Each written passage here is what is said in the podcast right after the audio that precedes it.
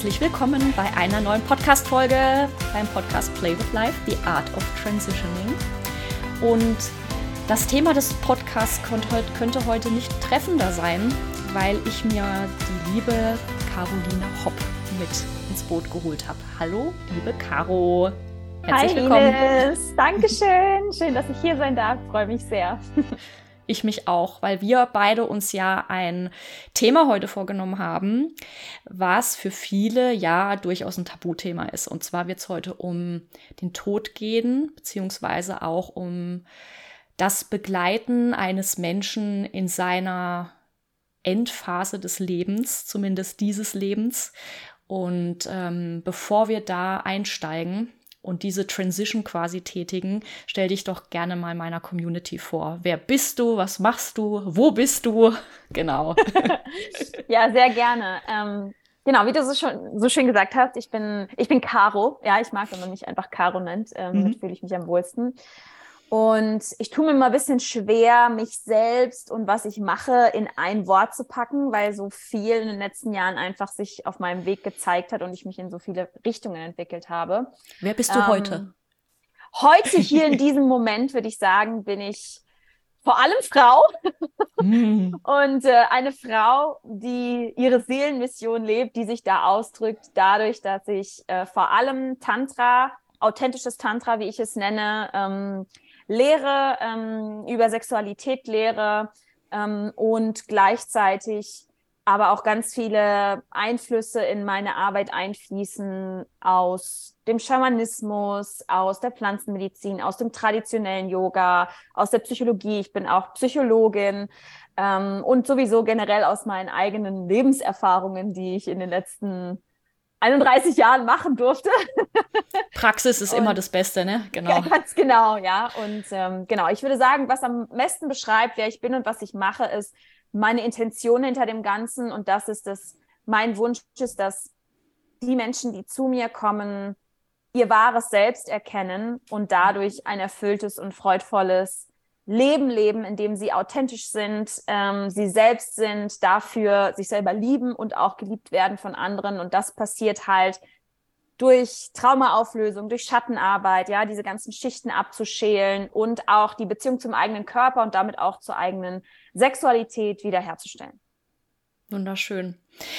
Wenn ich dir so zuhöre, stelle ich immer wieder fest, egal wer auch bei mir im Podcast ist, wir alle haben so die eine ähnliche Vision, eine ähnliche Mission, weil es geht um authentisch, authentisch sein dürfen, sich selbst das erlauben, die ganzen Schichten irgendwie abblättern zu lassen, die so auf uns draufgepackt wurden in der Kindheit und so weiter. Und ähm, ja, wir, wir gehen ja alle fürs gleiche Thema raus letztendlich. Jeder so auf seine Art und Weise mit, seinen, mit seinem Praxishorizont, mit, seinem, äh, mit seinen Skills und Wissen. Und deswegen ähm, habe ich jetzt gerade nur für mich festgestellt, dass dass wir eigentlich alle alles Gleiche wollen, ne? Wir wollen alles ist Gleiche. Doch, ist doch mega schön. Also ist doch voll ich geil. Ich ja. finde es total toll, dass wir so eine irgendwie mhm. auch als Coaches oder Mentoren, Mentoren oder was auch so immer, eine, ja. Mhm. Ja, so eine, wie, auch wie so ein Tribe sind, die ja. irgendwie mit ihren eigenen Tools und verschiedenen Herangehensweisen, Energien, aber auf so eine gleiche Mission, so ein gleiches Ziel hinarbeiten. Das ist doch mega. Ich finde es ja. super. ich, also ich finde es, also jetzt im Positiven tatsächlich, ist wirklich so dieses ähm, wieder spielen lernen. Ne? Also mhm. so mit sich selber spielen lernen und das passt ja natürlich zum Thema Sexualität bestens, ähm, aber auch generell mit dem Leben, mit allem, was das Leben so bringt. Ja. Absolut. Und das ist letztendlich auch Tantra. Ja, also mhm. Tantra sagt ja im Prinzip, nimm alles, was dir die Manifestation gegeben hat, also auch Sex, aber auch ne, Macht und Geld und was weiß ich nicht was, Essen ähm, und nutze es. Nutze es, um dich selbst wieder zu erkennen. Und deswegen also, liebe ich auch Tantra so, weil es halt kein, keine Verneinung von irgendwas gibt, sondern es ist einfach lebensbejahend zu allem, was das Leben beinhaltet.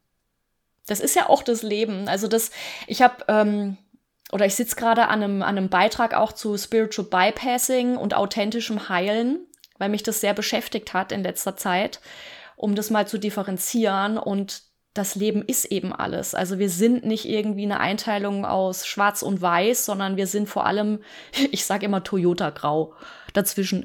Das gibt alles und vor allem gibt's auch noch den Regenbogen dazwischen. Es gibt ja. einfach alles, ja. Wunderschön. Absolut. Ja. So eine Tantra-Folge können wir auch mal aufnehmen wenn du Bock hast. Ja, können wir gerne machen, ja. Ich, äh, das ist ja auch eine meiner Missionen. Ich habe jetzt vor ein paar Tagen, letzte Woche, ja. mit einem Freund hier auf Englisch eine Podcast-Folge aufgenommen, wo die da hieß Demystifying Tantra, also so ein bisschen auch da gibt's ja. ja. so viele Vorurteile und irgendwie komische Ideen, Klischees über Tantra, die in der Regel viel mit Sex zu tun haben. Das mhm. ist Sex mit mhm. Räucherstäbchen oder so. Mhm. Ähm, Sex mit Räucherstäbchen. Da hat man jetzt aber auch nicht so viel davon, ne?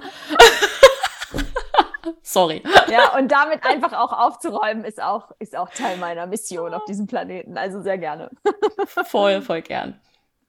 So, wie kriegen wir jetzt den Bogen hin von Tantra naja, hin zu deinem ich, Thema? Ich, ich meine, auch der, auch der Tod ja. und das Sterben ist ja Teil der Manifestation, ist Teil des mm. Lebens und ist dementsprechend auch aus tantrischer Perspektive ähm, genauso heilig wie alles andere auch. Vielleicht ja. so. Vielleicht so, genau. Danke. möchtest du denn, möchtest du denn mal berichten, was, weil mein Titel ist ja The Art of Transitioning, Play with Life. Also mhm. was hat dir das Leben gebracht, was du lernen durftest in dir und in dir Bewegung verursacht hat mhm. und auch wieder einen Übergang zu einem anderen Erfahrungshorizont. In Bezug auf den Tod? In Bezug auf den Tod. Mhm. Ja, voll gern. Also ganz kürzlich, also vor ein paar Monaten, habe ich, wie du schon erwähnt hast, ähm, meinen Stiefvater in den Tod begleitet. Aber bevor ich darüber spreche, habe ich gerade irgendwie so das Gefühl, ich mag noch mal zehn Jahre in der Zeit zurückspringen, ähm, weil ich da nämlich in einer Phase, ich muss sagen, wenn ich jetzt so zurückblicke, als Jugendliche und auch mit Anfang 20, da hatte ich ziemlich krasse Angst vor dem Tod. Hm. Ich, ich, hatte große, hm. ich hatte große Angst vorm Sterben und mir war immer nie so ganz genau klar, wieso eigentlich. Und hm. äh, ich habe irgendwann dann rausgefunden, so in der Retrospektive, dass es, dass ich so eine Angst hatte, weil ich überhaupt nicht das Leben gelebt habe, was ich leben wollte. Also ich hatte damals eine Essstörung, ich war depressiv, ich ja, mein Studium hat mir jetzt auch nicht so unfassbar viel Spaß. Also es waren einfach viele Sachen, die ja, die mich nicht, die mich nicht glücklich gemacht haben. Und ich glaube, was mich damals immer so beschäftigt hat, war dieses, boah, wenn ich jetzt gehen muss, dann habe ich ja gar nichts gemacht aus diesem Leben. So.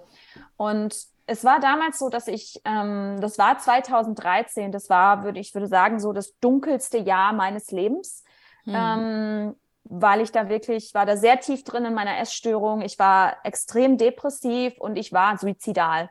Also das heißt, ich habe wirklich, ähm, ich hatte Selbstmordgedanken. Ich bin morgens aufgewacht und ich war ich, ich fand alles sinnlos. Ich war einfach so, warum, warum, warum lebe ich dieses Leben? Warum wache ich jeden Tag auf, wenn ich nur Schmerzen habe, also emotionale Schmerzen, wenn es mir nur schlecht geht und ich sehe den Sinn nicht? Und wäre die Welt nicht ein besserer Ort, wenn ich nicht da wäre, weil mich braucht ja sowieso keiner. Also viele auch von diesen sehr typischen depressiven hm. Gedankenschleifen. Wow, ja. Ähm, und ich war wirklich, also ich hätte mich niemals getraut, mir tatsächlich das Leben zu nehmen ähm, aus Schuldgefühlen. Also weil ich immer dachte, ja, damit füge ich meiner Mama und so ein paar Menschen doch ganz schön Schmerz zu und das kann ich nicht machen, weil dann bin ich ja auch schlecht. Ähm, aber innerlich war ich wirklich paar Monate lang an diesem Ort, wo ich so dachte, ich, ich will nicht leben. Ich will wirklich nicht mehr leben.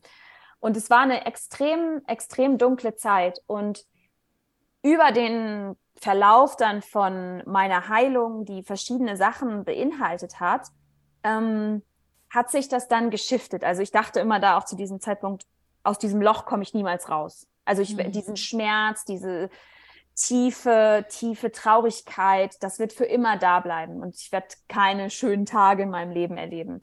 Und irgendwie so langsam hat sich das natürlich dann irgendwann verändert. So, weil ich bin dran geblieben, ich habe an mir gearbeitet, ich habe Therapie gemacht und ich habe das gar nicht bemerkt. Und irgendwann habe ich so zurückgeblickt und habe so gemerkt, oh krass, das ist ja gar nicht mehr da.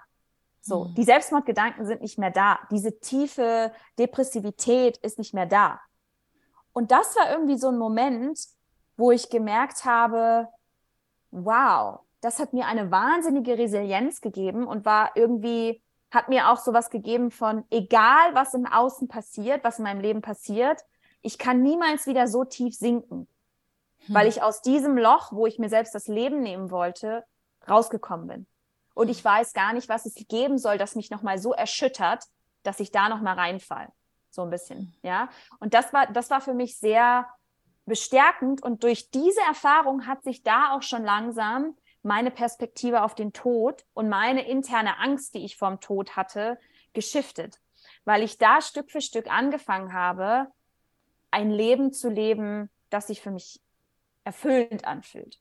Noch auf gar keinen Fall so, wie es jetzt heute ist. Ja, also wo ich wirklich sagen würde, wow, ich lebe quasi jeden Tag eigentlich wirklich so, wie ich es mir vorstelle. Was nicht bedeutet, dass ich jeden Tag nur glücklich bin, aber das Emotionale mich jetzt einfach so ist, dass ich nicht mehr irgendwas fake oder was vortäusche oder irgendwelchen Mustern, Rollenfolge, wo ich denke, da muss ich mich reinpressen, sondern ich wirklich so bin, okay, ich lebe mein Leben so, wie ich es will. Wenn ich morgen sterben müsste oder heute, würde ich mich jetzt nicht total freuen, weil ich bin erst 31 und ich habe Lust, noch ganz viele weitere Sachen in diesem Körper zu erleben. Und es wäre aber in Ordnung. Also ich mhm. merke, also ich habe gemerkt, diese tiefe Angst, die ich vor zehn Jahren hatte, vor dem Tod, die ist nicht mehr da. Und mhm. das hat ganz viel damit zu tun, wie ich mein lebendiges Leben verändert habe und meine Taten und wonach ich mein Leben ausrichte. Ich glaube, das ist so, glaube ich, so die Basis für, ja, für das, wo ich jetzt gerade bin und wie ich auch dann letztes Jahr die Sterbebegleitung erlebt habe.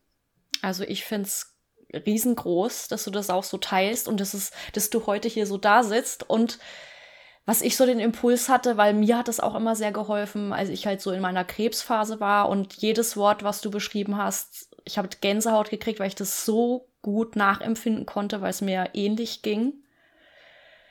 Ähm, und ich gleichzeitig auch diese, diese Kraft gespürt habe, diese Resilienz, so wenn ich das schaffe und auch so die so eine innere Weisheit, ich weiß gar nicht, wie ich es anders sagen soll, so ich schaffe das. Ich schaffe das. Mhm. Es ist ja. richtig scheiße und ich habe Todesangst und ich schaffe das und gleichzeitig mit dieser Erkenntnis, what the fuck, was habe ich eigentlich mit meinem Leben gemacht bisher? Mhm. Und das war eigentlich der Schmerz, das war der größte Schmerz, also so wie du es ja auch vor, formuliert hast. Und da war ich eben nicht d'accord mit dem Tod. Mhm. Also wenn ich dann gestorben wäre, ich glaube, ich wäre, ich hätte so gedacht, was, okay, das war eine Nullrunde, ne? So. ja. Das war wirklich so eine Null. Also war es natürlich nicht, aber ähm, ganz schlimm. Mhm. Und was mir so geholfen hat, und das war jetzt auch so mein Impuls, ähm, dass so mein Zukunfts-Ich schon auf mich aufpasst. Na, und so mhm. nebendran sitzt und ja, auf mich aufpasst. Und ich habe ich habe so, so direktes Bild auch von dir jetzt gehabt. Vielleicht wollen wir ja deiner, deiner Past, Caro, auch noch mal ein paar Vibes schicken. Mhm. Ja, total gerne. das ist so, oh, das ist, das kam mir gerade so hoch, weil ich finde, es ist, ähm, mhm. das ist so dieses Timeline-Jumping für mich. Ja. Ja. Dass ja alles irgendwie da ist, weil wir uns das immer wieder abrufen können. Und ich schicke der Caro von 2003 jetzt einfach mal hm. All das, was sie braucht. Mhm. Ja. Mhm. Ja, ich, ich, kann, ich kann sie auch ganz lebendig in mir fühlen. Ja. Und es ist auch, das ist gerade total der schöne Moment, weil ich verbinde mich schon immer wieder mhm. auch mal, mal mit meinen Past Selves. Mhm. Ähm, und ich fühle so viel Mitgefühl. Ich auch. Und das ja. war auch, das war so ein spannender Prozess mhm. für mich auch, als ich jetzt auch bei meinen Eltern war und ähm, da die Sterbebegleitung gemacht habe hm. habe ich äh, alle meine Tagebücher von 2013 bis heute nochmal gelesen. Krass. Das war auch, das war intensiv. Und mhm. gerade eben diese, dieses Tagebuch von 2013, ähm, das war wirklich bewegend. Und ich dachte so, wow, Wahnsinn, Wahnsinn, wie es mir da ging. Und ich habe die ganze Zeit nur so eine Liebe für mich gefühlt und so ein Verständnis und so ein Mitgefühl. Und ich weiß. So eine noch, mütterliche Geborgenheit auch, oder? Ja, so diese, dieses, ich nehme ja. dich in den Arm und du bist geliebt, du bist gewollt, du bist beschützt und alles wird gut, ja. auch wenn sich jetzt gerade in dem Moment natürlich gar nicht so anfühlt, also gar nicht. Also es kann man auch nicht irgendwie schönreden. Es wäre kompletter mhm. Bullshit, weil in dem Moment war es einfach nur beschissen. Total, ja. Ja, ja. und das hat mhm. sich auch verändert, weil ich weiß noch, als ich Anfang 20 in der Therapie war, konnte ich gar kein Mitgefühl empfinden für mein Teenager selbst, mhm. sondern ich habe das total abgelehnt aufgrund der Dinge, die ich da gemacht habe und wie ich mich verhalten habe. Und das war auch so ein schöner Prozess, so zu sehen, so, oh wow, ich akzeptiere mich wirklich und liebe mich in all, all meine vergangenen selbst inzwischen. So, ja. Ähm, das war, das war eine richtig, richtig schöne Erkenntnis auch äh, von dieser Tagebuchreise, diese zehn Jahre, fast zehn Jahre Tagebuch äh, nachzulesen. Ja. Wow. Mhm. Schön. Schöner, ja, kam jetzt gerade. Das war jetzt irgendwie wichtig. ja, ja, schön. Und dann warst du jetzt im Prozess und hast dir quasi, als du zu Hause warst, bei deinen Eltern mhm. nicht nur die Tagebücher durchgelesen, sondern dich vor allen Dingen auch ja um deinen Stiefvater gekümmert. Ja, genau. Also mein, mein Stiefvater, ich muss dazu sagen, der ist bei uns eingezogen, da war ich sechs. Also für mich ist er mein Vater, weil er mhm. war immer da. Mhm. Ähm, aber ich habe nie, dadurch, dass mein Vater schon auch on und off in meinem Leben präsent war, habe ich jetzt nie angefangen, ihn Papa zu nennen, sondern mhm. für mich war es immer Wolfgang oder halt mein Stiefvater, wenn ich über ihn spreche. Deswegen spreche ich auch nach wie vor so. Aber wir hatten eine, letztendlich ist er mein Vater. So, er war immer da, er hat mich aufgezogen und so weiter. Und ähm, er ist im Sommer 2021 mit Lungenkrebs diagnostiziert worden. Ähm, was auch ein interessanter Prozess war, weil ich eine Woche bevor die Diagnose kam, entschieden hatte, dass ich auswandern werde nach Costa Rica. Hm. Ähm, und ich bin Einzelkind und meine Familie, ich habe keine Familie. Meine Familie besteht jetzt noch aus meiner Mama und mir. Hm. So, ähm, das heißt, das war natürlich für die beiden dann auch so, okay, gut, er ist jetzt mit Lungenkrebs diagnostiziert, äh, Stadium 4, also halt auch schon extrem fortgeschritten, ja. Ähm, und ich, ich habe halt entschieden, ich, ich werde das Land verlassen und ich bin quasi das einzige Kind. Und das war, das, ich würde sagen, das war auch schon der, der Beginn von dem Prozess, weil für mich ist natürlich da schon die Konfrontation mit dem Tod dann losgegangen, ja, und nicht jetzt erst ähm, vor fünf Monaten, ähm, sondern es war, hat, hat da natürlich schon angefangen. Und hattest mein, okay, du, ja, Entschuldigung, als Zwischenfrage, hattest du, ähm, hattest du irgendwie Schuldgefühle zu dem Zeitpunkt? Wie ging es dir da? Ja, hm. ich hatte, ich hatte Schuldgefühle, vor allem gegenüber meiner Mutter. Ähm, das ist auch eine Dynamik in unserer Beziehung, muss ich sagen, vor allem aus der Vergangenheit, dass ähm, ich so dieses Gefühl immer hatte, ich bin dazu da, sie glücklich zu machen und ich muss, äh, ich muss mich auch ein bisschen um sie kümmern und das natürlich immer auch zur Enttäuschung geführt hat. So, ja, weil das kann ich ja gar nicht. Du alter People-Pleaser, du. Hm. ja. Und das sag ich, gell? Mhm. Mhm. Und gleichzeitig, also ich bin da rein in diese Schuldgefühle und gleichzeitig habe ich gemerkt, okay, ne, er fängt, er hat dann eine Chemotherapie angefangen mhm. ähm, und halt ne, dieses klassische Prozedere, ähm, was dann stattfindet, wenn man mit Krebs diagnostiziert wird. Und ähm, für mich war dann so, okay, es gibt kein, keine Prognose.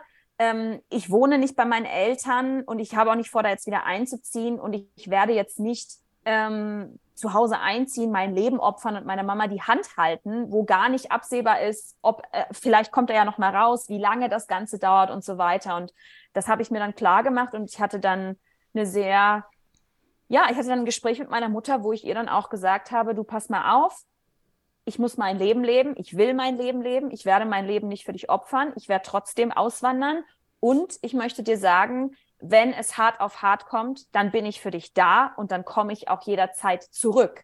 Aber ich sehe jetzt gerade nicht ähm, die Notwendigkeit für mich und es ist auch nicht mein Wunsch, jetzt hier äh, bei euch einzuziehen und dir die Hand zu halten.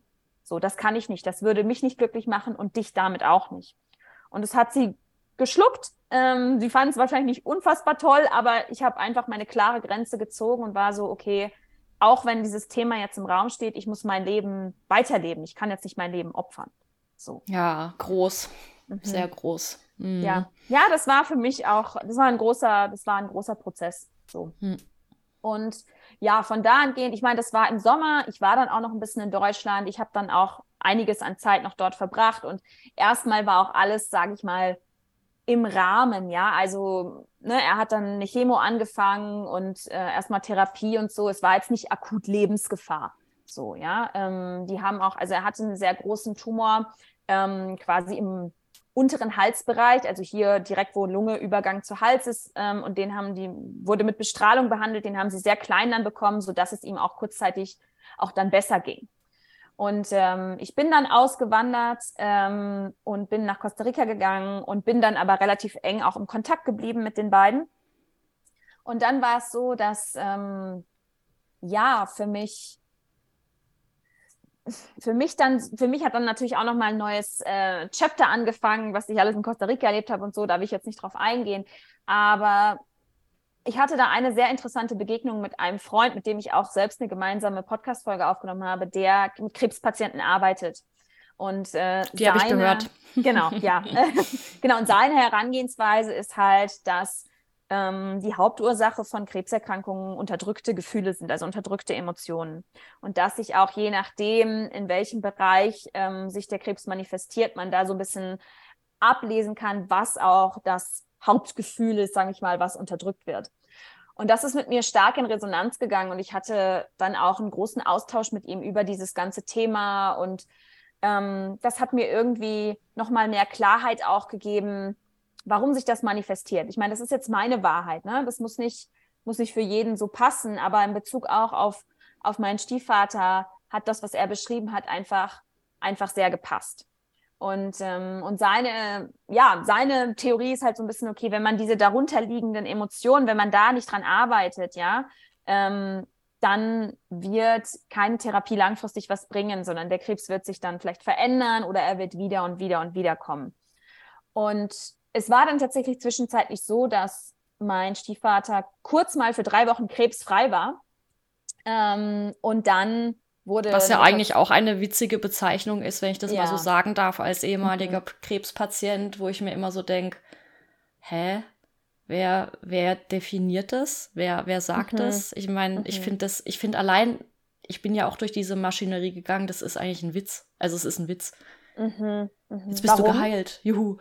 Ah. Naja, weil ähm, du kriegst halt einfach von einem Tag auf den anderen einen Stempel drauf. Du weißt mhm. ja auch gar nicht, was der Körper letztendlich damit macht. Mhm. Ne? Also wie, wie stark der Körper ist, was für eine Bedeutung das hat, ähm, ob das. Es gibt auch andere Theorien, dass Krebs zum Beispiel aufgrund von Viren hervorgerufen wurde. Ja, ne? ja. Also Emotionen gehe ich voll mit. Das ist auch meine Wahrheit äh, nach dem, was ich alles so mitgemacht habe. Und erst als ich dann wirklich mal so die ganze Scheiße in Anführungszeichen rausgeholt habe, diese ganze Schublade, die ich schön verpackt habe und mal diese ganzen Emotionen durchlebt habe und mir angeschaut habe, erst da hatte ich so das Gefühl, ah, das ist es. Mhm. Also ich hätte mich noch so gesund ernähren können, ich hätte noch so viel Therapie machen können, aber ich habe, ja. ich sage jetzt mal zum Glück, die Kapazität gehabt, dass ich das auch für mich machen konnte, ja, das alles rauszuholen und natürlich ein Umfeld gehabt, was mich darin bestärkt hat. Ja, ja. In meinem anderen, äh, wie soll ich sagen, mit, mit meinen anderen Ansätzen. Und dann bist du quasi, gehst du in Therapien, äh, beziehungsweise machst da deine Chemo und danach heißt es dann, ja, jetzt bist du halt irgendwie austherapiert, fertig. Mhm. Also geheilt quasi. Ja. Und nach fünf, äh, da kriegst du noch einen Schwerbehindertenausweis, jetzt in meinem Fall, äh, ne, dass du, ähm, weil mir fehlt ja ein Organ tatsächlich. Mhm. Und ähm, nach fünf Jahren läuft der dann auch aus, weil du bist ja dann geheilt. Und ich so, ach so, also das Organ hat sich jetzt wieder auf wundersame Weise manifestiert, oder wie? Also. Das, das ist das, halt das Deutschland. Ist, ja, aber das ist so, es ist so absurd. Also. Ultra. Und, und wann, wann passiert denn jetzt die Heilung? Ja? Also ja. ich war für mich schon vor der Chemotherapie geheilt, weil ich es erkennen konnte. Mhm. Trotzdem habe ich das gemacht. Ja? ja. Und das ist, das, das meine ich halt. Also so dieser ganze Vorgang, äh, da liegt so wenig äh, Verständnis darin, wie Heilung funktioniert und wie komplex auch Heilung ist. Und ich möchte, mhm, mhm. das sage ich ja auch immer wieder, ich gehe da ja nicht ähm, gegen einzelne Ärzte an oder sowas oder gegen diesen Ärztestand, sondern da fehlen für mich einfach ganz viele Schnittstellen, Stellschrauben, die einfach nicht betrachtet werden. Mir fehlt da die Ganzheitlichkeit, was ja letztendlich Absolut. auch so mein ja. Weg war. Und ja, deswegen vielleicht kleiner Einwurf nebenbei. Absolut. Wo ich dann echt so dachte, äh, Mhm. Völlig absurd. Ja, absolut. Ähm, Gehe geh ich total mit, mit d'accord. Also es geht mir genauso, ja. Aber wie gesagt, nach diesem System, wie das ja. halt funktioniert, war dann kurzzeitig mal krebsfrei. Natürlich war dann die Hoffnung bei meinen Eltern und auch bei mir natürlich dann kurz groß und so, ah, okay, ja, jetzt wird's besser und kann irgendwie loslassen und ähm, er kann noch ein paar Jahre haben, kommt vielleicht irgendwann wieder, aber jetzt ist gerade erstmal wieder gut ja, dann drei Wochen später bei einer Nachuntersuchung wurde dann festgestellt, äh, Metastase in der Bauchspeicheldrüse. So, und ähm, mhm. das war für mich der Moment, wo, ich glaube, das war im Mai letztes Jahr, ähm, wo ich, wo, wo, wo für mich, als ich diese Nachricht bekommen habe von meiner Mutter, war für mich klar, er wird sterben. Ja. So, das war für mich so, ne, auch nach dem, was ich von meinem Freund Paul ähm, erfahren hatte und was ich bis dato über Krebs wusste, war ich so, okay, Bauchspeicheldrüse, ne, Heilung hat in dem Sinne nicht stattgefunden, weil er hat ja emotional auch nichts aufgearbeitet. Also er hat ja wirklich nur diese ähm, medikamentöse, sehr aggressive Behandlung mit Bestrahlung und Chemotherapie gemacht und sonst sein Leben nicht verändert. Ja, weder ernährungstechnisch noch emotional noch irgendwas, Lifestyle. Und dann war ich so, okay, er wird sterben. Und ich kann mich dem jetzt auch nicht mehr entziehen und ich muss mich jetzt damit auseinandersetzen, dass es über kurz oder lang dazu kommen wird. Und es ist spannend, weil ich glaube, ich weiß es nicht genau, aber ich glaube, wenn die Diagnose Bauchspeicheldrüse kommt, ist ja, glaube ich, so diese Prognose drei bis sechs Monate oder irgendwie sowas noch. Ja, Und Bauchspeicheldrüse ist ähm, sehr aggressiv. Mhm. Ich weiß nicht, ob es da irgendwelche Fälle gibt, da kann ich nichts zu sagen, ob es auch ähm, gute Ausgänge gibt, ja, die mhm. mögen es natürlich auch geben, aber Bauchspeicheldrüse ist halt schon ein Brett. Ja, ja, ja. ja. Ähm, und es waren dann letztendlich genau sechs Monate. Und ähm, ich habe ich hab dann, als die, als die Diagnose kam, war es für mich so, okay, mh, das wird jetzt wahrscheinlich passieren. Und ich habe dann mit Paul auch nochmal darüber gesprochen und er hat auch gesagt, Heilungschance ist jetzt, also komplette Heilungschance ist jetzt quasi gleich null. Und ähm, wenn er sich öffnet, jetzt zum Beispiel mit ihm zu arbeiten, dann hätte er schon die Chance, noch ein paar Jahre zu haben und dass das Ganze sich halt noch mal ein bisschen verändert. Und dann war ich so, okay, ich glaube nicht, dass er es machen wird, aber ich möchte es jetzt anbieten. Ich möchte jetzt einfach mit den beiden darüber sprechen ähm, und vielleicht, weil ich meine, vielleicht möchte er ja leben und vielleicht kommt ja diese Veränderungswunsch ähm, biete ich das jetzt an. So, und ich habe das dann mit meinen Eltern besprochen, ich habe denen das, ich habe denen das erklärt, ich habe denen das gesagt und ja, mein Stiefvater lag im Krankenhausbett und wir haben über Zoom telefoniert und er hat gesagt, du weißt doch, dass ich nicht an sowas glaube, ich glaube auch nicht an Psychologie und ähm, ich möchte das nicht machen. Und das war für mich, ich habe dann geweint und dann habe ich gesagt, okay, akzeptiere ich. Und du hast, er war für mich dann klar, er hat seine Entscheidung getroffen, seine Seele hat die Entscheidung getroffen, dass es in naher Zukunft Zeit ist, diesen Körper zu verlassen. Und äh, das hat mich dann in diesen Prozess geworfen, von da an schon, also von Mai an schon, mich wirklich damit auseinanderzusetzen, zu sagen, okay, der Tod wird kommen. Sein Tod wird kommen. Ich weiß nicht genau wann, aber es wird nicht erst in fünf oder zehn Jahren sein, sondern mhm. eher zeitnah. Mhm. Ähm, und er hat diese Entscheidung getroffen und ich muss die Verantwortung loslassen, weil kurzzeitig gab es da für mich dann auch so einen Retterimpuls, so ein, das kann doch nicht sein, er hat doch die Möglichkeit und ne, er müsste doch nur bereit sein, in sich reinzuschauen. Und dann war so dieses, das ist nicht meine Verantwortung. Und das ist auch nicht, ne? und das ist auch nicht, und das ist auch nicht der Weg im Übrigen. Also mhm weißt ja selbst, ne? Also der Impuls ja. muss von einem selbst kommen, egal wie ja. du dich entscheidest. Und ähm, es ähm, kann mhm. ja auch bei Menschen sein, die sagen, hey, ich mache jetzt alles durch und danach geht's mir gut. Das ist ja auch ja. irgendwie eine Ausrichtung, kann auch möglich sein, ne? Und dann gibt's halt Menschen, für die habe ich ja auch mitbekommen, ne? Wenn du Krebs hörst, dann bist du ja für viele eigentlich, oh mein Gott. Ne? Mhm. Also da klopft dir halt schon der Tod irgendwie auf die Schulter. Mhm. Und das ist ja auch so eine, so eine Verschiebung, wo ich so sage, nee, das muss halt eben nicht so sein. Ja. Und dafür ja. möchte ich auch ein Beispiel sein, dass es nicht so sein muss, ja. Ja. ja. Aber es hat natürlich seinen Preis. Ja, absolut. Ja. Ja. Ja, und ähm, ja, ich würde sagen, ich habe dann, ähm, ich habe dann angefangen, mich damit anzufreunden. Und ich habe da in dem Moment dann auch angefangen, mich zu verabschieden. Und mhm. ich muss sagen, ich habe ähm, seitdem ich selber durch diesen Prozess gegangen bin, dass ich mein Leben verändert habe und meine eigene Angst vor dem Tod ähm, aufgelöst habe, habe ich, hat sich auch mein generelles Bild vom Tod verändert. Und das hat sich für mich zum Beispiel auch ganz deutlich gezeigt während der Corona-Pandemie, wo für mich kollektiv einfach diese Angst vorm Tod, ja, und diese Tabuisierung rund um den Tod so präsent war, also allgegenwärtig, ja, in Politik, in den Medien, wo ich mir einfach so dachte, Leute, ich verstehe, ich verstehe das, dass man emotional an seiner Familie hängt. Ich verstehe das, dass man emotional an seinem eigenen Leben hängt. Ja, und gleichzeitig was wir als Gesellschaft aus dem Tod gemacht haben, ist etwas, das es um jeden Preis zu vermeiden gilt und auch so lange wie möglich hinauszuzögern. Ja? Auch optisch, ne? Ja, äh, optisch genauso, ja. Ne? Also ich darf auch nicht älter werden, weil älter wäre, also jeden Tag, den ich älter werde, sterbe ich ein bisschen. Das ist einfach. Nein, ich meine, das ist, ich habe ich hab auch mal den Satz gesagt, also Leute, macht euch mal bewusst, also seit dem Tag eurer Geburt geht ihr eurem Tod zu, ne? Ja, voll, total. Das, also, ja. das ist jetzt hier ein Spiel auf Zeit und Betonung ja. irgendwie auf Spiel. Ja. Ähm, aber das gehört einfach zum, zum, zum Lebenszyklus dazu. Ja. Und genauso wie die Geburt ist auch der Tod, zumindest für mich, ein Portal.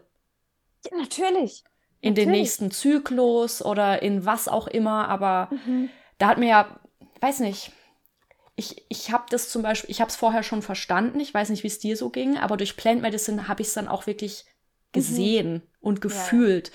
Und da wurde mir dann auch noch mal klar, so fuck, der Tod ist nicht kalt und es ist nicht gruselig und sowas. Der Tod ist warm, das ist so wie mhm. Heimkommen, das ist mhm. schön, das ist äh, das gehört ja. dazu. Und wie ging es dir damit? Also hat dir das geholfen, das so Absolut. zu betrachten? Ja, ich muss sagen, ähm, das habe ich tatsächlich erst nach seinem Tod ähm, nochmal in der Tiefe erlebt. Da bin ich jetzt im, im vor ja, drei, dreieinhalb Wochen, das ist noch gar nicht so lange her, äh, war ich ja in zwei Zeremonien mit Peyote, also mhm. ähm, einem Kaktus aus, aus Mexiko. Mescalin, ja. Mhm. Genau, und, ähm, und da bin ich wirklich, ähm, vor allem in meiner ersten Zeremonie, da war auch meine Intention, einen Abschluss, also Closure zu finden für dieses ganze Thema mit dem Maskulinen, was im letzten Jahr für mich präsent war. Mein leiblicher Vater, der ist ja, der ist auch schon tot, der ist 2018 gestorben. Und äh, in der Zeremonie habe ich sowohl mit der Seele von meinem leiblichen Vater als auch mit der Seele von meinem Stiefvater halt Kontakt aufgenommen und und da ist für mich das auch nochmal so klar geworden, dieses, ne, ähm, okay, die sind unterwegs, die, die gehen jetzt ihren Weg. Ähm, ich konnte auch fühlen, dass die beide noch nicht reinkarniert sind ähm, und dass ich auch an nichts anhaften muss, weil die immer ein Teil von mir sein werden und dass die jetzt da sind, wo sie eben sein sollen in diesem Moment. Und dieses so, okay, nee, der Tod, der Tod ist nicht, der Tod ist nicht das Ende. So, der Tod ist vielleicht das Ende von diesem, von dieser Hülle, die ich jetzt mal hatte. So, ja, diese, diese Hülle, die wird dann ne, zu Erde und die wird Nährstoff für irgendwas anderes, was dann wächst und so. Aber von, von, von meiner Seele ist es nicht das Ende. Mhm. So, ja. Gehe ich ähm, voll das, in Resonanz. Ja, also das habe ich, das habe ich, ähm, also ich habe das vorher schon auf rationaler Ebene so gesehen, aber ich würde sagen, durch die Zeremonie mit dem Kaktus habe ich es nochmal verkörpert. Also ich habe es wirklich gespürt auf all ja. meinen Zellebenen, einfach weil ich mit, mit diesen Seelen ähm, in Kontakt getreten bin. Mhm. Ähm, und das war, das war, das war wirklich, das war wirklich schön. So. Mhm. Und ähm, ja. Wie ging es dir vorher? Wie ging es dir vorher während diesem, während diesem Prozess? Also wie hast du ähm, damit umgehen gelernt? Weil ich kann mir vorstellen, also mhm. du hast ja erstens so deine Emotionswelt, mit der du klarkommen darfst, erforschen darfst. Dann hast du die von deinem Stiefvater, von deiner Mutter, vor allem wenn mhm. du dann eben bei denen vor Ort warst. Ähm, wo vielleicht Sachen verschwiegen werden oder nicht verschwiegen werden, geht ja jeder ganz äh, unterschiedlich mhm. damit um. Wie hast du, wie bist du da für dich vorgegangen? Also erstmal für dich und dann auch mhm. in Kontakt mit den anderen. Ja, also ähm, ich bin dann letztes Jahr im Juli zurück nach Deutschland oder nach Europa. Ähm, dann war ich, war ich nur eine Woche bei meinen Eltern, dann war ich unterwegs mit dem Wohnmobil von meinen Eltern und dann bin ich Mitte Oktober wieder zurück. Ähm, und es ging ihm dann schon ziemlich schlecht. Also er hat da, er hat wirklich in kurzer Zeit rapide abgebaut. Er war schon super dünn. Also er hat noch was 55 Kilo oder so gewogen bei einer Größe von 1,80 und halt, ne, man konnte wirklich sehen, es ging ihm Tag um Tag einfach, einfach schlechter. Ähm, er konnte nichts mehr essen und, und solche Geschichten so. Und so bin ich halt dann da wieder reingekommen. Ich hatte natürlich auch, ich hatte noch ein paar andere Themen. Das letzte Jahr war recht intensiv mit Trennung von narzisstischem Partner und ähm, auch bisschen Burnout von Überarbeiten in meinem Business. Und so bin ich dann bei meinen Eltern gelandet und ich bin erstmal tatsächlich in ein Loch gefallen. Also ich bin erstmal in ein krasses Loch gefallen, ähm, habe auch gemerkt, Depressivität kommt wieder hoch. Nicht so schlimm, wie ich es kenne, aber es war wirklich, es war tief. Und mein ursprünglicher Plan war eigentlich, Anfang November wieder nach Costa Rica aufzubrechen. Und dann aber dort zu sein und seinen Zustand zu sehen.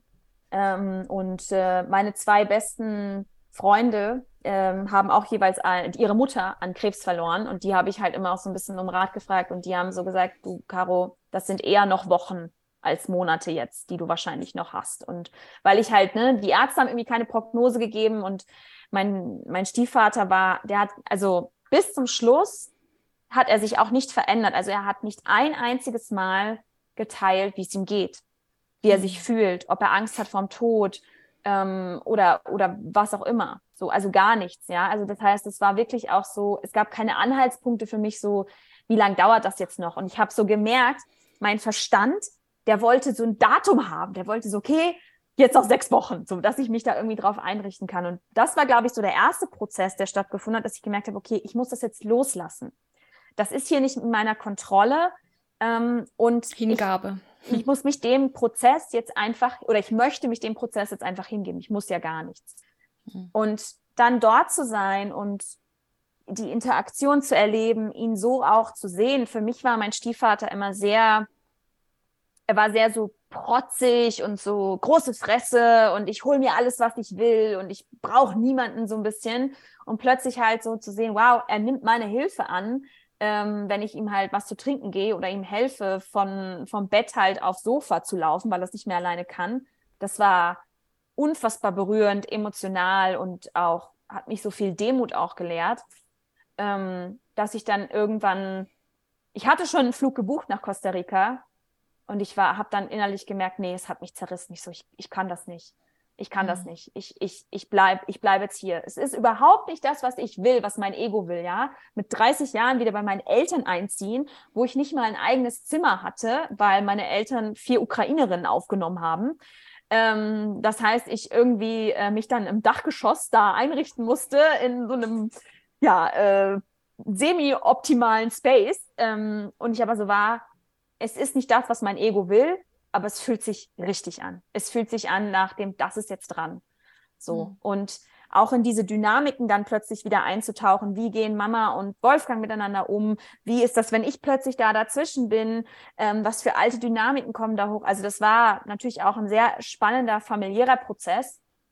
Und ähm, als ich dann entschieden habe, meinen Flug zu stornieren und nicht zu fliegen, habe ich mich zum, also war das ein großes Gefühl der Erleichterung und gleichzeitig war es für mich auch so dieses, okay, ich lasse jetzt wirklich los. Ich vertraue jetzt, mhm. weil ich weiß nicht, wie lange das hier noch geht. Vielleicht geht es noch zwei Wochen, vielleicht geht es aber auch noch zwei Monate. So. Mhm. Ähm, und mir gleichzeitig auch bewusst zu machen, ich kann mich wieder auch immer wieder umentscheiden. Wenn ich merke, ich kann den Raum hier nicht mehr halten, dann kann ich auch jederzeit wieder gehen. So, ja, mhm. also ich bin ja nicht, bin ja nicht gefesselt. Ja, vor allem aber auch so diesen Zwiespalt auszuhalten, ne? Also so dieses, mhm. könnte ich mir jetzt so vorstellen, weil oh, irgendwie will man ja auch nicht, ähm, könnte ich mir jetzt vorstellen, ne, dass der Mensch dann halt auch geht und gleichzeitig äh, willst du als junger Mensch irgendwie auch weiterziehen, ne? Und, und du weißt, also das ist zumindest so meine, mein Empfinden, wie viel Zeit haben wir denn jetzt hier noch so? Ja. In unserer Version, die es jetzt halt so gibt. Und ähm, ja. für mich wäre, glaube ich, auch sehr schlimm, mir dann irgendwie vorzuwerfen, scheiße, das wäre eigentlich jetzt wichtig gewesen. Auch so als ja. Lernprozess. Ja. Ne, als, als gemeinsame Zeit, als Lernprozess, als, weil manche Dinge kannst du ja nicht mehr zurückdrehen. Ich meine, das Thema ist dann absolut so. Ja, ja, total. Und weißt du, ich hatte vorher immer so diese Vision, okay, ähm, ich hole meine Eltern nach Costa Rica und die besuchen mich da und dann verbringen wir da Zeit. Und ich musste dann, als ich vor Ort mal einsehen, dieser Moment wird nicht mehr kommen weil er da nicht mehr hinkommen wird. Der kann nicht mehr fliegen. Der kann ja nicht mehr, mehr vom Bett aufs Sofa laufen. Ja. Der wird mich nicht in Costa Rica besuchen. Und wenn ich was zurückgeben will, weil das war immer so meine Intention, so ich möchte meinen Eltern was zurückgeben, dann ist das jetzt der Moment. Ja. Das ist der Moment, in dem ich was zurückgeben kann, wo ich sage, wo ich das, was ich im Jahr davor meiner Mama gesagt habe, wenn es hart auf hart kommt, bin ich für dich da, wo ich das wahr mache. Mhm. So. Und ähm, das war ein krasses Ego-Sterben schon allein das zu sagen, okay, ich stelle meine Bedürfnisse jetzt zurück, weil ich fühle, das ist das Richtige und das ist, das ist das, was jetzt dran ist. Aber macht und das nicht auch Menschlichkeit und Mitgefühl aus? Absolut, ja, ja, absolut. ja. Das gehört ich, ja auch dazu, dass man ähm, ja auch so in Familien immer mal wieder vielleicht auch Rollen switcht, sofern man das auch möchte, natürlich, ja. ja. Aber dass man da, ähm, so wie du sagst, was zurückgeben kann, ja. Ja. Ja, und ich glaube auch, mein Stiefvater hat ja sehr wenig, also beziehungsweise eigentlich nichts geteilt davon, wie es ihm mit dem ganzen, mit der ganzen Erkrankung emotional ging. Und als ich dann gesagt habe, ich habe meinen Flug storniert, hat er zu mir gesagt, warum? Du musst nicht auf mich warten. Und mhm. ich, und ich, ich konnte so richtig fühlen, wie er meine Liebe so schwer annehmen konnte. Mhm. Und, und das ist, glaube ich, das ist, glaube ich, einer der intensivsten Prozesse für mich gewesen. Ich meine, letztendlich waren es sechs Wochen, die wir dann noch zusammen hatten, die ich dort war. Also eigentlich gar nicht so lange, ne? Und ich würde aber sagen, diese sechs Wochen waren die intimsten und innigsten, die ich mit ihm jemals hatte. Weil ich will auch nicht jetzt hier so tun, als hätten wir eine äh, tolle, super tolle Beziehung, geile Beziehung gehabt.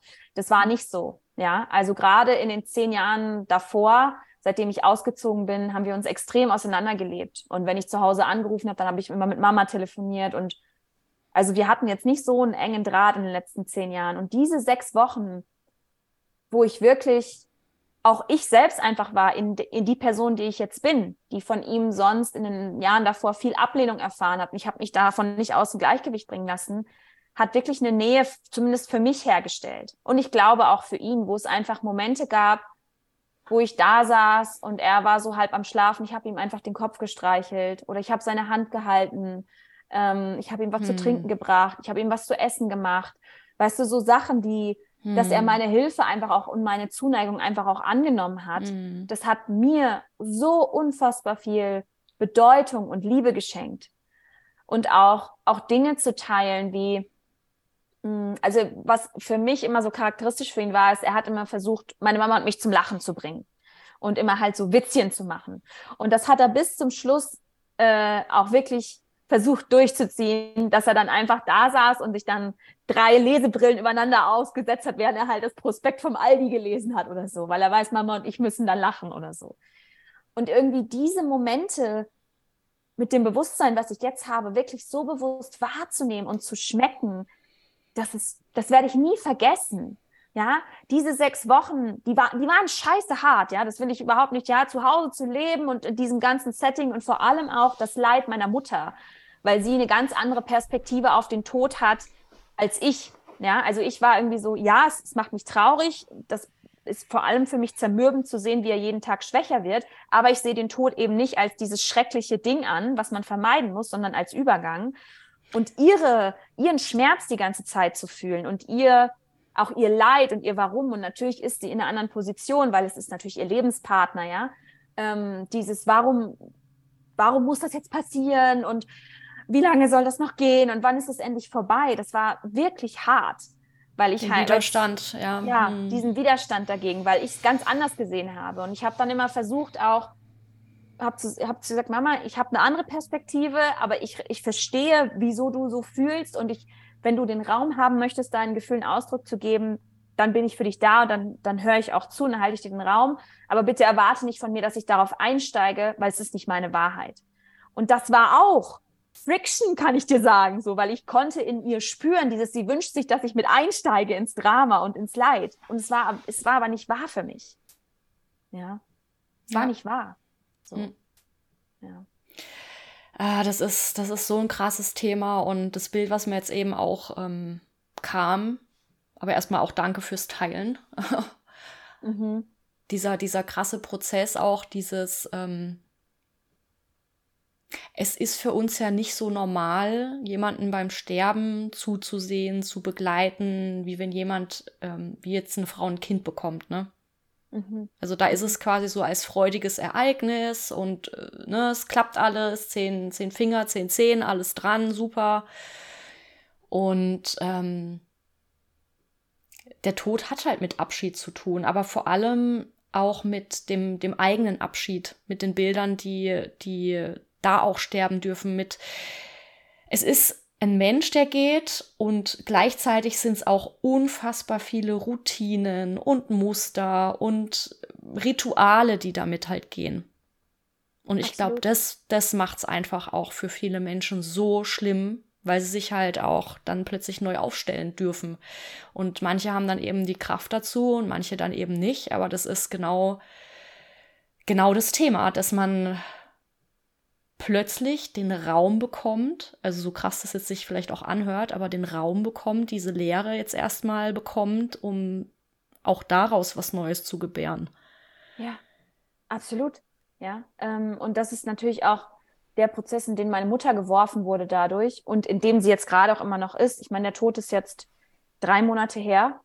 Ähm, und sie ist immer noch dabei, ihr Leben neu aufzustellen. Was ja klar ist, ne? Ich meine, wenn du 30 Jahre halt mit einer Person zusammen bist und du hast deine Routine, deinen Alltag, dann ist es erstmal auch so, okay, wow, was, was mache ich jetzt? So. Ja. Ne? Also ich kann das auch, ich habe ich hab nach wie vor so viel Mitgefühl für sie und hatte es auch da.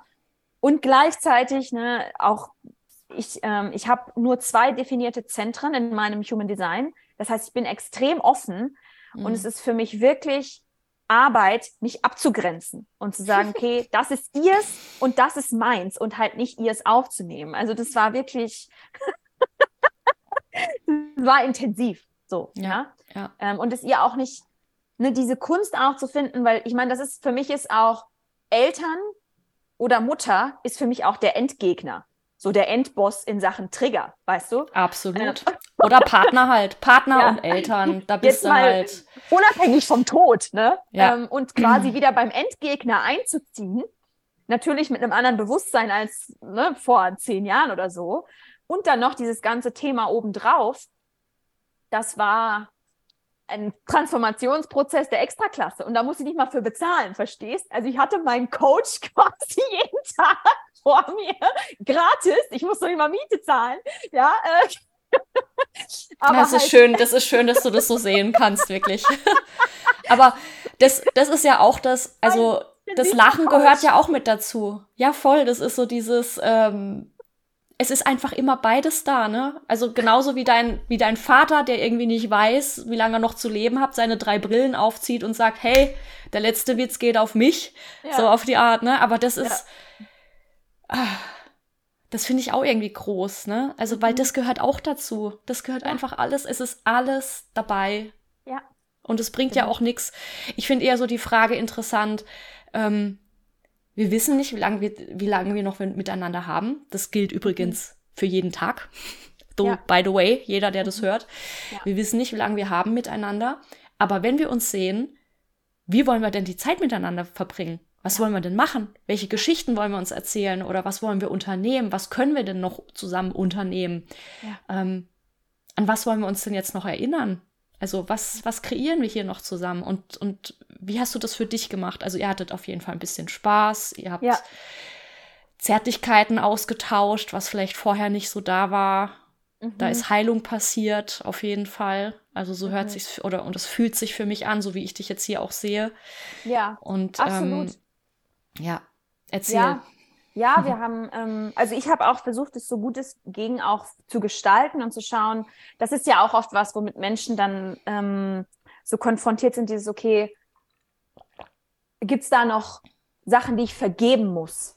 So, ja. oder was ist noch unausgesprochen? Weil zum Beispiel bei meinem leiblichen Vater, und das ist interessant, weil durch die äh, Beziehung, die ich im letzten Jahr hatte, ähm, wo mein Ex-Partner im Prinzip die gleichen Dynamiken erfüllt hat wie mein leiblicher Vater mit mir, habe ich mich im Sommer, also bevor ich wieder zu meinen Eltern gegangen bin, nochmal intensiv mit der Beziehung zu meinem leiblichen Vater auseinandergesetzt. Und zudem hatte ich seit 2012 keinen Kontakt mehr und der ist auch gestorben, ohne dass ich davon erfahren habe. Also ich habe erst anderthalb Monate später davon erfahren. Und das ist zum Beispiel eine Beziehung für mich gewesen, die hat sich unvollständig angefühlt, weil da war noch ganz viel ungeklärt.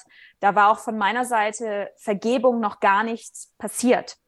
Ja, ähm, und da bin ich auch noch mal in einen Prozess gegangen letztes Jahr davor, ähm, das aufzuarbeiten. Und Wie hast glaub, du den gestaltet für dich? Ähm, naja, ich habe da viel innere Kindarbeit gemacht. Also dadurch, ich kannte meinen Vater leider nicht so gut, dadurch, dass wir so wenig Kontakt hatten. Ähm, und ich bin wirklich nochmal da reingegangen und habe alles durchfühlt, was ich bis dato nicht zugelassen hatte zu fühlen in Bezug mhm. auf die Dinge, die zwischen uns passiert sind. Ähm, und bin dann tatsächlich relativ schnell auch an den Punkt gekommen, wo Vergebung kam. Und das ist auch was, das mag ich jedem auch mitgeben. Vergebung ist die logische Konsequenz davon, wenn ich die gefühlten Gefühle, die Gefühle, die zwischen mir oder zwischen mir und der anderen Person sind, durchfühlt habe, gefühlt habe. Dann ja. passiert Vergebung automatisch. Und Vergebung ist nicht, ich nehme mir jetzt vor zu vergeben, spreche dreimal Ho'oponopono äh, und dann habe ich vergeben. Das ist es nicht. Nee, es ist das wirklich Fühlen. Es ist dieses Durchfühlen ja. und ich, ich weiß ganz, also ich fühle ganz genau, was du meinst. So dieses ähm, wirklich nochmal da reingehen in den, in den Schmerz, in die Wut, was auch immer ja. da ist in dieser Situation ja. und, und wirklich so dieses kleine Kind zu verkörpern, was die Emotionen halt eben nicht zeigen durfte vielleicht, ne? Ja. Genau, ja. Und das war ganz wichtig. Und dann, als ich das mir erlaubt habe, bin ich ganz schnell an den Ort der Vergebung gekommen.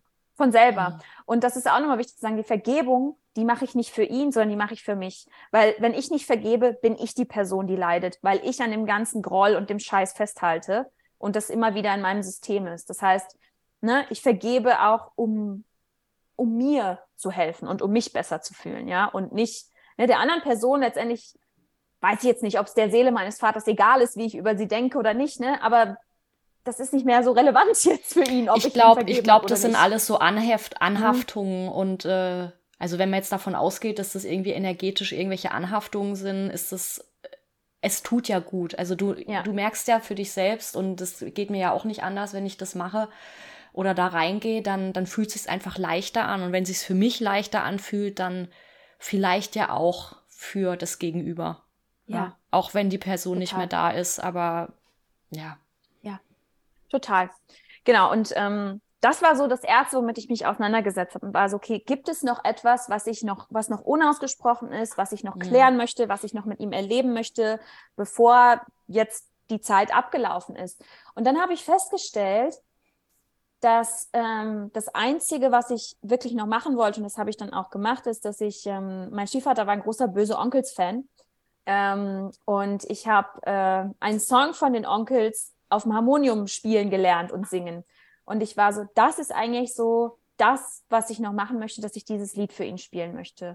Mhm. Und abgesehen davon habe ich für mich schon alles, was zwischen uns vorgefallen ist, ich habe das schon durchgearbeitet, ich habe schon vergeben und ich habe keinen Groll mehr. Es ist nichts mehr da. Also ich brauche, muss nicht noch ein Gespräch führen oder irgendwas, ähm, sondern das möchte ich noch machen und das hat sich auch nach so, ich möchte ihm das geben. Und das habe ich dann auch gemacht. Und äh, er hat sich da auch total drüber gefreut. So. Und das war, das war auch, das war zum Beispiel so ein Moment, wo ich gesagt habe, ich gestalte das jetzt im, ne, und ich spiele jetzt, spiele jetzt dieses Lied für ihn. Oder was wir dann gemacht haben, ähm, auch wir haben dann mal, also auch für mich war das heilsam, weil ich, ich lebe ja jetzt schon lange so einen Nomaden-Lifestyle und bin viel in dieser Conscious-Szene unterwegs. Und auf einmal war ich halt im Winter in Deutschland, wo ich schon lange nicht mehr war, bei meinen Eltern. Und wir haben dann ja. wirklich einfach mal, sonntags war dann einfach so, haben wir mal Spiele-Nachmittag gemacht und mhm. Gesellschaftsspiele gespielt. Mhm. Weißt du, was ich das letzte Mal gemacht habe? Ja. So, ja, und also war ewig her und äh, mein Stiefvater hat halt immer gern Mühle gespielt. Und äh, genau, mein bester Freund, der war dann zu Besuch und der hat dann mit ihm Mühle gespielt. So, und das hat ihm so eine Riesenfreude einfach bereitet, dass er das, ja. dass er das nochmal erleben konnte. Weißt du, so einfach. Ich meine, Spielen, Spielen ist ja auch genau das Ding. Wir spielen ja im. Alltag viel zu wenig. Also ja mein Mann und ich, wir haben äh, während Corona, ähm, weil wir ja quasi so die Abtrünnigen waren, ähm, wir haben Cheerio.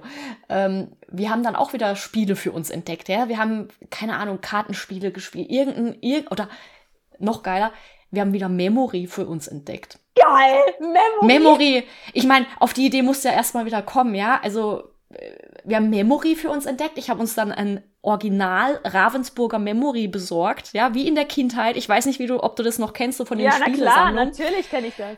Und äh, dann haben wir zu Hause Memory gespielt und wir haben uns beömmelt und wir waren halt echt, da, sa da saßen halt die zwei kleinen Kinder und wir haben dann Memory gespielt und haben dann aber Geil. festgestellt, scheiße, früher ging das aber ein bisschen einfacher, ne? Hat das Gehirn noch besser funktioniert. Ja, es war halt anders, ne? Kinder, das merke ich ja, wenn ich irgendwie mit meiner Nichte oder mit meinem Neffen spiele, die merken sich das anders, ne?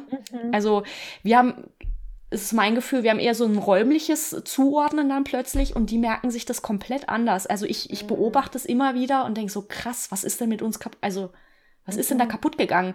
Die, die machen das aus so einer Intuition heraus. Und ich habe das mhm. so gesehen und dachte so, geil, Intuitionstraining, das machen wir, komm, hopp, auf geht's. Ja. Und ja. das war mega. Also ja, spielen, ja. spielt mehr Leute, spielt. Mhm. Absolut, ja. Ja, und so, so simple Sachen halt. Also wirklich super basic, ähm, auch teilweise wirklich einfach nur zusammensitzen. Also einfach ja. zusammen sitzen, nicht mal unbedingt reden, Zeit verbringen. Ja, ähm, er hat, ich meine, er konnte ja auch nicht mehr viel machen. Ähm, er lag die meiste Zeit auf dem Sofa und der Fernseher lief und ich habe mich dann manchmal einfach für eine Stunde, zwei dazugesetzt ähm, und habe meinen Laptop genommen und habe ein bisschen was geschrieben oder so. Ja, also mhm. einfach, dass ich wirklich also dachte, okay, ich bin ihm einfach jetzt räumlich, physisch bin ich ihm nah. Dass er nicht ähm, alleine ist auch, ja. Ja, genau. Und das hat sich, hat sich für mich schön angefühlt und ich hatte auch das Gefühl, es hat sich auch für ihn mhm. schön angefühlt, ja. Ähm, und dann auch zu unterstützen. Ich glaube, für meine Mama war es auch eine Entlastung, weil vorher sie halt so war, ja, sie kann eigentlich gar nicht aus dem Haus gehen, weil sie will ihn nicht alleine lassen. Und so war es ja. halt so, ne? Wenn habe ich gesagt, Mama, wenn du irgendwo hin musst, wenn du einen Termin hast, sag mir Bescheid. Ähm, ja. Dann ne, setze ich mich zu ihm und dann passe ich sozusagen auf und sorg, kümmere mich um ihn, wenn, wenn du halt unterwegs bist. So. Hm. Ähm, und einfach so, ja, so super, super simple Sachen. Ähm, da, da irgendwie zu unterstützen und einfach da zu sein, präsent zu sein. Ja, präsent so, zu sein, ja. gesehen das, das, zu werden ja. und ähm, ja. Das war Voll. wirklich, ähm, das war so, glaube ich, mit das, das Wichtigste einfach. Hm. Ja, und ähm, mich auch nicht davon abbringen zu lassen, meine Liebe auf die Art und Weise auszudrücken, wie ich es gerne, wie ich es mache. So, mhm. ja. Ähm, auch mit diesem Gefühl, dass er es teilweise vielleicht nicht so gut annehmen konnte. Ähm, oder ja. Mhm. Ja, das ist halt sich selber dann auch, das ist ja dieses, äh, sein Ego mal zurücknehmen und zu akzeptieren, mhm. dass ja. der andere so ist, wie er ist. Und ja. dass er nur das so kann, wie er es eben kann. Ja. Und damit genau. eben im Frieden zu sein und dass das eben gar nichts mit dir zu tun hat. Ne? Ja. Also, ja. Ja. Auch wenn da so viele, ja, weiß nicht, ein ganzer Kindergarten in uns ist, der sich das natürlich irgendwie anders wünscht, aber ähm, ja. Ja, krass. Ja, ja ähm, ich fühle auch, ich fühle mich gerufen, auch von, von dem tatsächlichen Sterben zu erzählen, wenn, wenn ähm Interessant, das war gerade so für mich im Raum und ähm, ich habe mir jetzt gerade gedacht, also entweder du erzählst selbst oder gar nicht. Mhm, ja, ich, ich würde total gerne davon erzählen, weil das ja, für mich auch. Sehr gern. Ähm, also es ging dann, wie gesagt, es waren ja nur sechs Wochen, die ich letztendlich dort war und es ging wirklich dann ähm, recht schnell. Und äh, er war dann zum Ende im Krankenhaus ähm, und wir haben ihn da dort jeden Tag dann besucht und es war dann klar, also das ist für mich auch spannend, weil er hat nicht drüber gesprochen, aber mein, er war bis zum Ende, also anderthalb Wochen vor seinem Tod waren wir nochmal bei der Onkologin und er saß wirklich da, nur noch Haut und Knochen, hat gesagt, er will nochmal eine Chemo machen. So. Und äh, äh, keine Ahnung, und die Onkologin so, ja, also ne, mit ihrem Gesundheitszustand und ihrem Gewicht, ähm, das, das funktioniert halt nicht. Ne? Ähm, und mhm. meine Wahrheit ist, dass er eine große Angst vorm Sterben hatte und dass er nicht, dass er nicht loslassen wollte. Er wollte das Leben und er wollte seinen Körper nicht loslassen. Das ist meine Wahrheit, so wie ich das Ganze erlebt habe. Und ähm, als es dann ins Krankenhaus ging und ähm, wir dann dort, dort waren wir dann mit den Ärzten und, und die haben dann zu uns auch dann gesagt, ähm, ne, es sind quasi Metastasen und äh, die Leber funktioniert nicht mehr richtig und er wird innerhalb der nächsten Tage versterben. Man kann nicht genau sagen, wie lange es jetzt noch dauert, aber er wird jetzt hier innerhalb der nächsten Tage ähm, versterben. Und, und das war dann so, auf der einen Seite war es natürlich dann schmerzhaft und schlimm und auf der anderen Seite habe ich da schon gemerkt, so, es gibt auch so einen Erleichterungsmoment, ähm, weil es irgendwie so absehbar ist, okay, dieser, weil das ist natürlich auch belastend, vor allem für meine Mama gewesen, so wie lange dauert es noch und immer mehr abbauen und wie viel Pflege braucht er noch und ne, dieses ganze Thema wird ein Ende haben. Und dann war es. Auch so, der Leidensweg von ihm vor allem auch, ne? Ja, auch total, das. Total. Weil ja. er leidet ja auch letztendlich in, in diesem Super. nicht loslassen können. Und das sind ja auch so ja. weibliche Qualitäten eigentlich, ne? So dieses sich hingeben, sich dem Prozess hingeben, loslassen und Boah, das ist, ja. das ist so ein Brett, ja. Und er hatte auch sehr starke physische Schmerzen einfach. Also er hat, er hat viel Schmerzen auch gehabt, so, ne? Das ist natürlich auch nicht schön. Und ähm, ja, es war so, es war so spannend dann, weil wir waren dann die letzten Tage wirklich ähm, eigentlich von morgens bis abends dann immer an seinem Bett dann noch gesessen Und äh, er war dann ja erst auch noch bei Bewusstsein und man konnte noch ein bisschen mit ihm reden, man konnte ihn nicht mehr so gut verstehen. Ähm, und die Ärzte hatten halt gesagt, dass es so laufen wird, dass halt der Körper, ähm, also dass das Bewusstsein irgendwann weggeht, weil der Körper sich selbst vergiftet, weil die Leber halt nicht mehr ähm, ja, die Giftstoffe abbauen kann und dadurch halt dann das Bewusstsein weggeht und der Körper dann irgendwann nur noch atmet und irgendwann halt das Atmen dann auch ähm, aufhört und dass er da aber quasi keine Schmerzen mehr hat, weil einfach das alles dann schon ja irgendwie so runtergefahren ist. Runtergefahren mhm. ist, genau. Mhm. und dass er dann im Prinzip einschläft. Also er wird nicht ersticken, sondern er hört einfach auf zu atmen und dass es dann auch kein schlimmer, schmerzhafter Tod ist. Das heißt, da waren wir dann auch so drauf vorbereitet. Wir saßen dann wirklich echt die ganze Zeit einfach eigentlich auch nur an seinem Bett, ähm, haben abwechselnd auch dann immer wieder mal geweint, ähm, so und für mich war dann der Moment, hm. wo er dann gestorben ist. Also da habe ich, ich habe da auch eine Podcast-Folge zu aufgenommen in meinem Podcast das war, glaube ich, für mich die krasseste Initiierung überhaupt, ähm, weil es so war, also er war dann wirklich nicht mehr mit Bewusstsein, also er hat, konnte nicht mehr sprechen, hat sich auch nicht mehr bewegt und es war wirklich nur noch, okay, die Lunge hat noch geatmet, das hat man gesehen. Und wir waren dann irgendwie schon den ganzen Tag da und dann kam eine Schwester rein, dann hat meine Mama irgendwie so, ja, und wie lange dauert es noch, kann man das noch absehen und so. Und und die Schwester dann so, nee, das weiß man nicht. Ähm, manchmal marmorieren dann so die Füße, das ist so ein Anzeichen. Das ist jetzt aber gerade noch nicht so. Also es kann schon noch jetzt einige Stunden, vielleicht auch noch einen Tag dauern, bis der Körper aufhört. Und ähm, wir hatten halt dieses Gespräch und meine Mama war dann so hm, zu mir, ja, vielleicht fahren wir dann erstmal nach Hause und füttern die Hunde und, und kommen dann später einfach wieder so und fahren jetzt erstmal für ein, zwei Stunden nach Hause. Und dann war ich so, ja, wie du, wie du möchtest. So, ich war so, mir, ne, ich folge da dir, mir, für mich ist das fein, aber ne, wie du möchtest. Und dann ähm, hat sie sich von ihm verabschiedet und hat gesagt, so, wir gehen jetzt erstmal nach Hause und kommen dann später wieder und ist dann raus aus dem Zimmer. Und ich hatte an dem Tag vorher, war ich schon zweimal kurz alleine mit ihm, ähm, wo meine Mama spazieren gegangen ist. Und da habe ich ähm, quasi schon für mich so ein Ritual gemacht, wo ich, ich habe ihn geräuchert im Krankenhauszimmer. Mhm. War mir egal, war so, ich räuchere jetzt hier einfach. Wundervoll. mir, hast mir du den Wurst. Übergang, hast du den Übergang gestaltet, damit genau, er auch mehr ja. Ich frage mich sowieso, ob man das nicht irgendwie wirklich macht, damit, damit der Übergang einfach einfacher wird, ne? Mhm. Dass diese Fremdenergien, ja. dieses Loslassen da einfach passieren, weil dafür ist ja das Räuchern auch da. Du, ich habe auch, ne, ich ist jetzt nicht so, dass mir irgendjemand gesagt hat, mach das oder bring mir das bei. Und ich war einfach so, ich habe das aus, vor allem auf den Ayahuasca-Zeremonien habe ich es mitgenommen. Ja. Ich habe dann auch, bei, als ich ihn geräuchert habe, habe ich so ein Lied gesungen, was in meinen Ayahuasca-Zeremonien auch zum Ausräuchern ja. immer gesungen wurde. Welches? Ähm, ähm, Smoke Holy Smoke heißt das. Mhm. Kennst du das? Ich kenne ich nicht, aber ja. War jetzt nur also Interesse also, halber, ja. Mhm. Genau, und, und es war, war, für mich hat sich das total stimmig angefühlt und ähm, und dann habe ich noch ein anderes Lied für ihn gesungen, und zwar Möge die Straße, mhm. ähm, was für mich so ein Abschiedslied ist. Und was damals, weiß nicht, du dich erinnerst, du warst ja auf meiner Abschiedsfeier, als ich nach Costa Rica ausgewandert bin, was mein Mitbewohner ähm, damals auch gespielt hat. Ja. Und das Lied habe ich, habe ich, da, das war, das war für mich auch selber emotional. Meine Mama war nicht da und ich habe dann so meine Hand auf sein Herz gelegt und ich habe das für ihn gesungen. So, und mhm. war, war wirklich so, okay, war für mich so, okay, ich möchte, dass, dass du wirklich halt diesen Übergang schön findest und dass du diesen Weg gehen kannst und irgendwann werden wir uns wieder begegnen. So, ja, da geht's ja in den Und dass du, so, und dass ne? du vor allem auch, manchmal braucht's ja auch diese, diese Erlaubnis, du darfst jetzt gehen, ich bin jetzt da mhm. und du darfst, ja. ich erlaub dir das jetzt, du darfst gehen, alles ist ja. gut, ne? Ja. Ja. Oh, ja. Ja. Und das war, das war halt vorher am Tag schon passiert und dann ist meine Mama raus und dann war ich alleine mit ihm und dann habe ich mich verabschiedet und habe gesagt, hey, wir gehen jetzt erstmal nach Hause und habe dann gesagt, sollten wir uns nicht mehr sehen.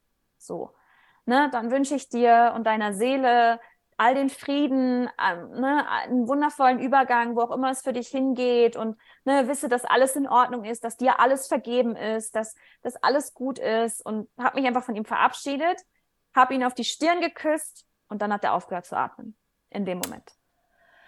Und das, und ich war, ich war, ich konnte selber in dem Moment kaum, ich war so, oh mein Gott, hat jetzt wirklich aufgehört zu atmen? Und ich war so in Schock und dann bin ich rausgerannt und ich habe meine, ich so, Mama, Mama, Mama, meine Mama geholt und, und dann ist sie reingekommen und dann, und dann war es wirklich so. Und die Schwester kam rein und Puls und es war so, ja, er ist, er ist jetzt gegangen, so. Und, und dann saßen wir beide da und, und haben dann natürlich, ich habe angefangen zu weinen und, und es war für mich so auf einmal war alles, was ich vorher über Spiritualität gelernt habe, war so, ja, alles hat sich in diesem Moment gezeigt. Er war vielleicht nicht mehr bei Bewusstsein, wie wir das als Menschen so beschreiben, aber er hat alles mitbekommen. Er hat alles mitbekommen, was wir gesagt haben, was passiert ist. Und seine Seele hat in dem Moment entschieden, ja, was soll ich? Die zwei haben jetzt schon tagelang hier bei mir im Bett gesessen. Was soll ich jetzt noch länger in diesem Körper rumbleiben, dass die dann nochmal wiederkommen? Ähm, das, und ich, es ist jetzt in Ordnung, ich lasse jetzt los, ich gehe jetzt. So. Ja. Und ich bin jetzt sicher.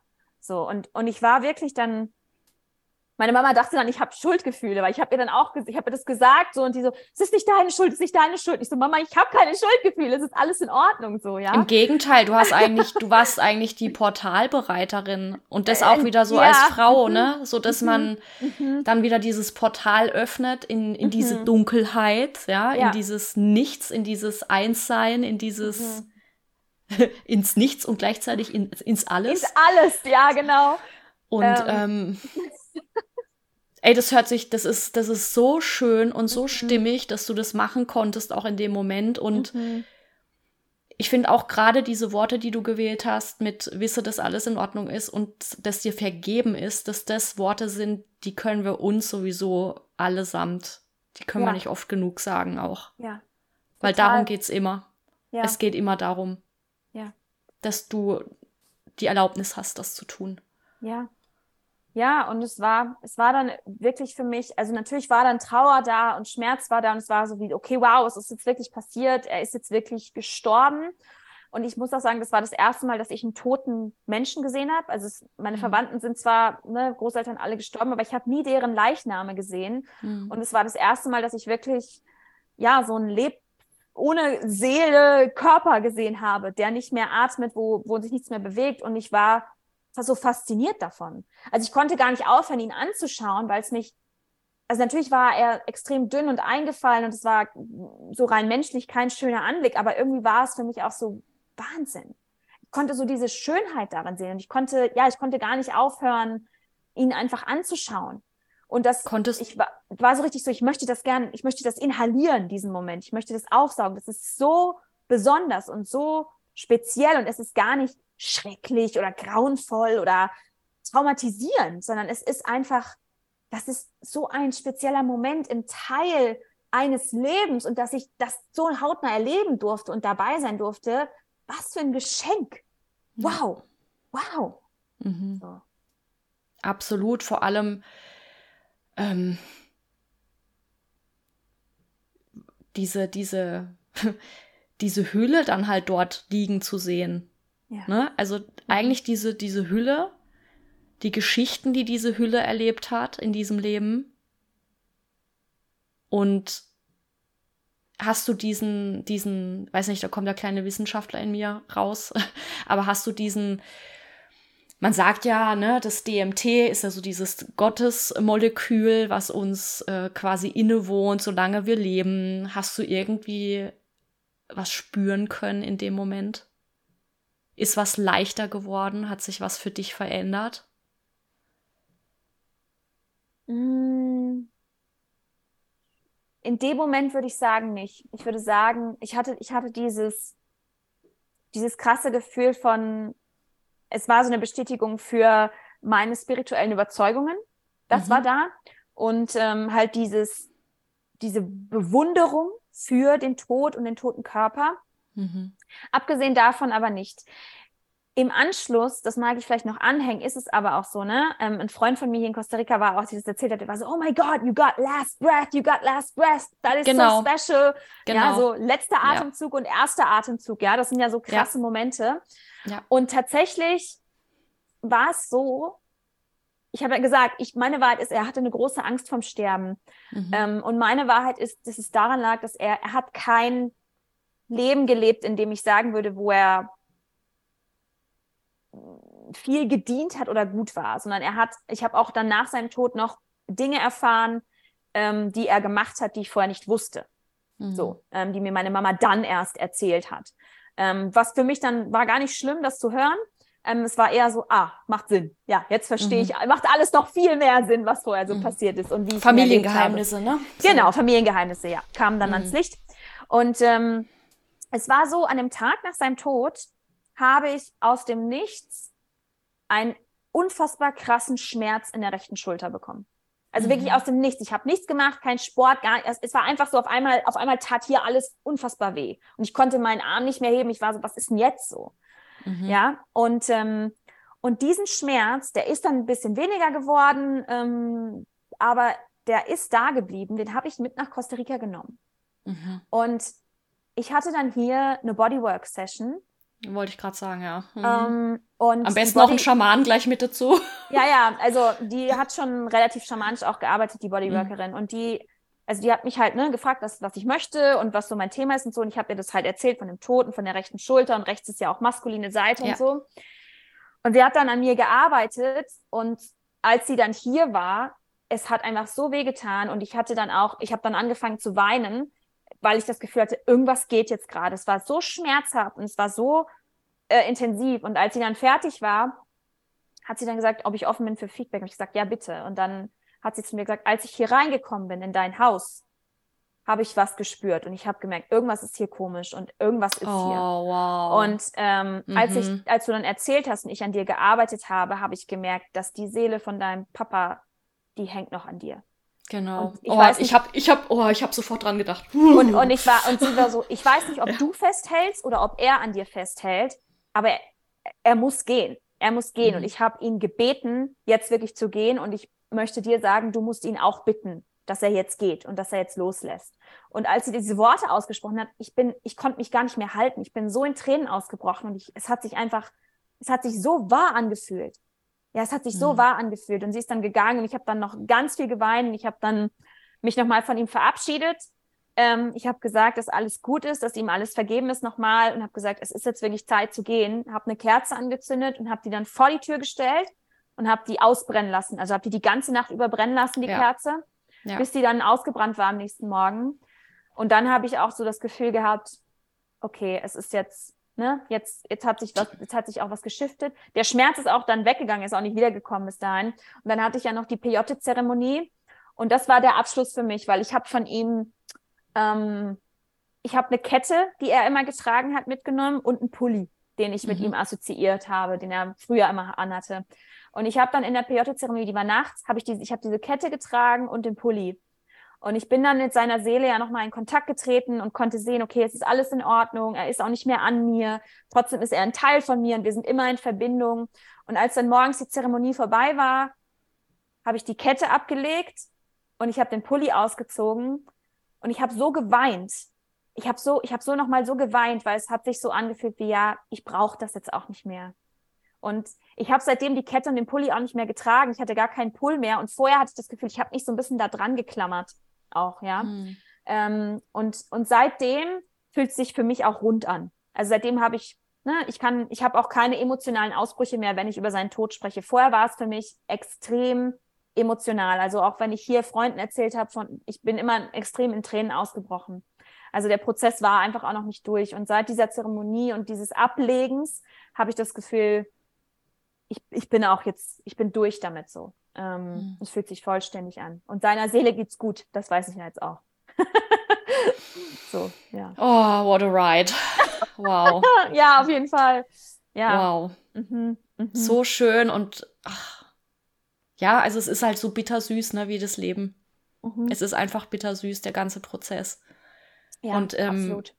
ich will dir einfach Danke sagen, dass du hier so offen drüber sprichst und das teilst und ähm, andere Menschen vielleicht damit inspirierst, ja. damit anders umzugehen. Also ich hoffe, dass wir mhm. diese, diese Räume jetzt eröffnen konnten, ähm, um selbst auch loszulassen und die Seelen ja. eben loszulassen und ähm, die Ganzheitlichkeit in allem zu sehen. Ja. Also diese, dieses Mysterium Leben mit allem, was, was es eben gibt. Ähm, ja auch in, in Demut und in Wertschätzung anzunehmen. Und da gehört halt einfach der Tod mit dazu. Ja, ich, ich hoffe echt auch, dass jede Person, die diesen Podcast hört, für sich zum einen rausnimmt, das Leben wirklich zu leben. Also ja. jeden Tag lebendig zu sein, weil du weißt nicht, wann es vorbei sein kann. Du Dankbar zu sein, nicht. lebendig zu sein. Ja. Und dann, wenn, wenn du mit dem Tod konfrontiert bist, egal ob mit dem eigenen oder äh, mit dem, mit dem Tod von einem geliebten Menschen nicht davor wegzurennen, sondern wirklich hinzuschauen, zu sagen, okay, was, was darf ich hier jetzt lernen? Was ist da für mich drin? Welches Gold liegt da für mich? Welches Geschenk? Und vielleicht auch, selbst wenn, wenn, wenn der eigene Tod noch nicht bevorsteht und du jetzt merkst, du hörst es und du hast eine Angst vom Tod. Viele Menschen haben Angst vor dem Tod. Ja, einer von mein, mein Tantra-Lehrer hat gesagt, Ne? Also der Tod, Angst vom Tod ist assoziiert mit dem ersten Chakra, Muladhara, ja, mit dem Wurzelchakra. Wurzel, und Basis, wenn, Sicherheit, ja, ja. Wenn du dir unsere Gesellschaft, die westlichen Kulturen anschaust, wir haben, wir kreieren uns theoretisch so viele Instrumente, um uns sicher zu fühlen, um Sicherheit zu erschaffen, um unser Leben zu verlängern. Wir haben Überwachungskameras, wir haben Polizei, wir haben Notrufnummern, wir haben äh, ne, Gitter vor den Fenstern, wir haben Ärzte, wir haben diese ganzen Sachen und also wir haben theoretisch so viel Sicherheit wie noch nie und gleichzeitig haben wir so viel Angst und Paranoia wie noch nie. Ja, weil wir so disconnected sind, so unverbunden mit der Erde und mit dem, wo wir herkommen. Und das heißt, ich möchte dich einladen, wenn du merkst, ich habe Angst vor dem Tod, hier und jetzt, auch wenn der nicht dir bevorsteht, geh da rein, schau dahin, setz dich damit auseinander und verändere es.